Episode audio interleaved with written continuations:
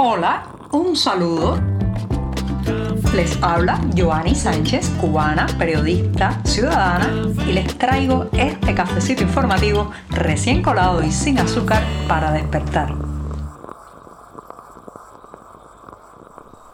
Los viernes son de esos programas en que disfruto mucho más la jornada informativa junto a ustedes, no solamente por todos los temas que se han acumulado a lo largo de la semana, sino también porque el café tiene ese toque, ese sabor a deber cumplido, a deber periodístico cumplido. Así que me voy a dar un sorbito antes de comentarles las noticias principales de este 7 de abril de 2023 a hoy con este sorbito amargo. Después de este cafecito sin una gota de azúcar, les voy a pintar una postal, una postal turística que estamos cansados de ver en la propaganda, en la publicidad, que incluso eh, pues es una de las imágenes que más viene a la mente cuando se habla de Cuba fuera de sus fronteras. Y esa imagen de las playas de arenas blanquísimas, de mar que parece prácticamente un plato por lo calmado que está, su color azul, la gente nadando o divirtiéndose en sus aguas y uno pensaría que en Cuba estamos en unas permanentes vacaciones, que el verano es eterno, que estamos todo el tiempo interactuando con esa naturaleza tan hermosa que nos rodea, pero señoras y señores, ahora que se está acercando más el verano, aunque ya hay bastante calor, pero ahora que vienen julio y agosto, eh, meses vacacionales por excelencia en la isla, uno se pregunta, ¿quién puede hacer vacaciones en Cuba? Cómo puede una familia cubana embarcarse, y esta palabra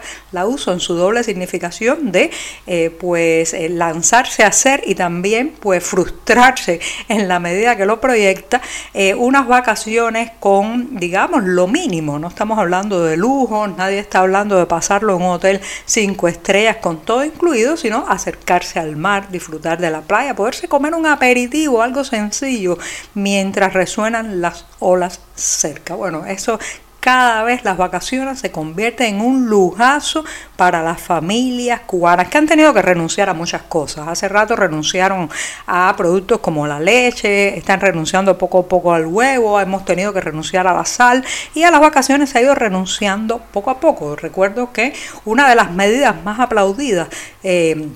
de las llamadas flexibilizaciones de Raúl Castro hace ya más de una década fue permitir por primera vez en mucho tiempo que los cubanos pudiéramos acceder a los hoteles. Se les permitió a los nacionales del país poder hacer uso de los alojamientos turísticos que debieron ser estar siempre también en función de nosotros. A de ahí se, eh, digamos, desató una fiebre de vacaciones porque la gente quería conocer esos lugares de la isla que a los que no había podido llegar, solamente por una cuestión económica, señoras y señores, sino porque había limitaciones, había una segregación, un apartheid turístico que no permitía a los cubanos entrar a esos lugares. Bueno, parecía que era así. Sin embargo, la dura realidad económica ha puesto un freno a ese entusiasmo y ahora mismo conozco personas que viven en La Habana y llevan años y años sin siquiera darse un chapuzón en las llamadas playas del este, esas mismas Santa María, Boca Ciega, Guanabo, entre otras zonas de esa parte del litoral norte. Bueno, pues eh, cada vez es más difícil organizar unas vacaciones porque las cuentas no dan, el salario no alcanza, la inflación se ha llevado por delante no solamente en los tiempos de descanso y de relax, se ha llevado por delante la alimentación. Imagínense si no se puede garantizar un plato de comida en un hogar, ¿cómo se podrá garantizar un alimento en una zona vacacional donde todo tiende a ser mucho más caro. Así que estas vacaciones de verano, cuando le he preguntado a mis amigos y conocidos, casi todos me dicen que la pasarán en casa, frente al televisor o en alguna tarea doméstica o peor aún, en las largas colas que se han convertido en ese lugar donde están casi siempre los cubanos. En lugar de disfrutar de nuestras playas, de nuestro sol, de nuestra arena, de nuestro mar, pues la gente está condenada al ciclo eterno de la sobrevivencia.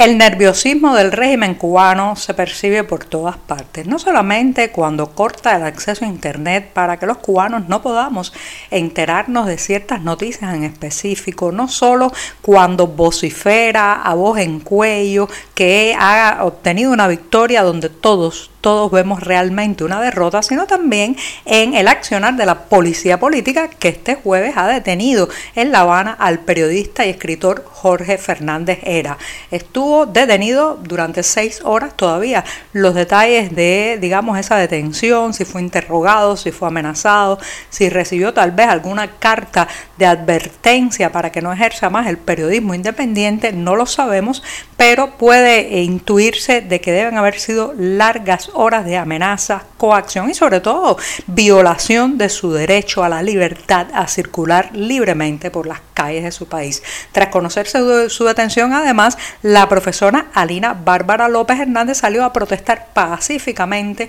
por la liberación de su colega. Ella lo hizo en un parque de matanzas donde también resultó detenida. ¿Qué, está, qué señal está enviando esto? Por un lado, el nerviosismo del que hablaba al principio de este tema, pero también el régimen quiere em, eh, enviar el mensaje de que no va a tolerar ningún tipo de disidencia, porque estamos hablando de intelectuales, de personas que lo que hacen es emitir opiniones, escribir, pero eh, no son gente de hacer, digamos, una protesta pública, no de convocar a salir a las calles, y sin embargo, eh, lo que el régimen los ve como grandes enemigos, por tanto, está marcando el límite de que no hay resquicios para la disidencia, no hay resquicios para la crítica, no hay resquicios para pensar diferente al oficialismo en Cuba. Podrá convertir la isla en un mutismo total, podrá deshacerse de todos los periodistas independientes y eh, de todos los intelectuales, logrará enviar al exilio a todo ser incómodo en el país.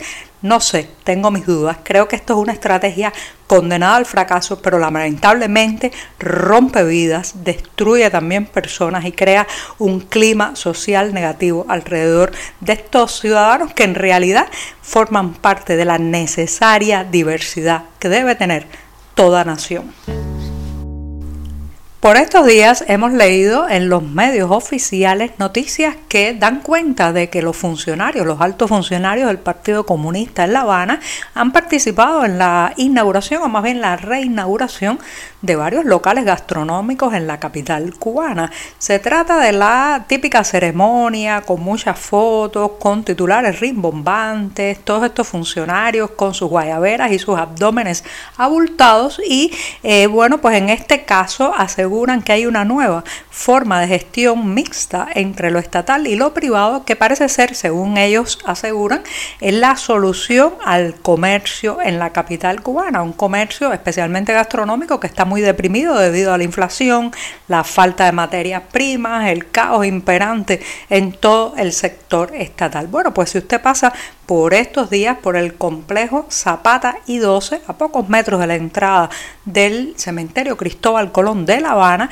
detectará una de esas cafeterías todoterreno, vamos a decirle ahí, de gestión híbrida, en la que administra parte del sector estatal y también los privados. Sin embargo, eh, los locales no logran despegar del todo porque eh, simplemente tienen que luchar los particulares a abrazo partido con los pocos resultados y la mediocridad que impone la empresa provincial de la industria alimentaria. Ya saben que en Cuba hay una empresa para cada cosa, una institución que quiere regular la realidad en cada aspecto eh, posible, una especie de, eh, digamos, empresa provincial, municipal, territorial que pretende mover los hilos de todas las cosas, incluso del comercio gastronómico. Bueno, pues la parte privada no está mal, eh, confeccionan buenos helados, hay buen, eh, digamos, suministro en diversidad, pero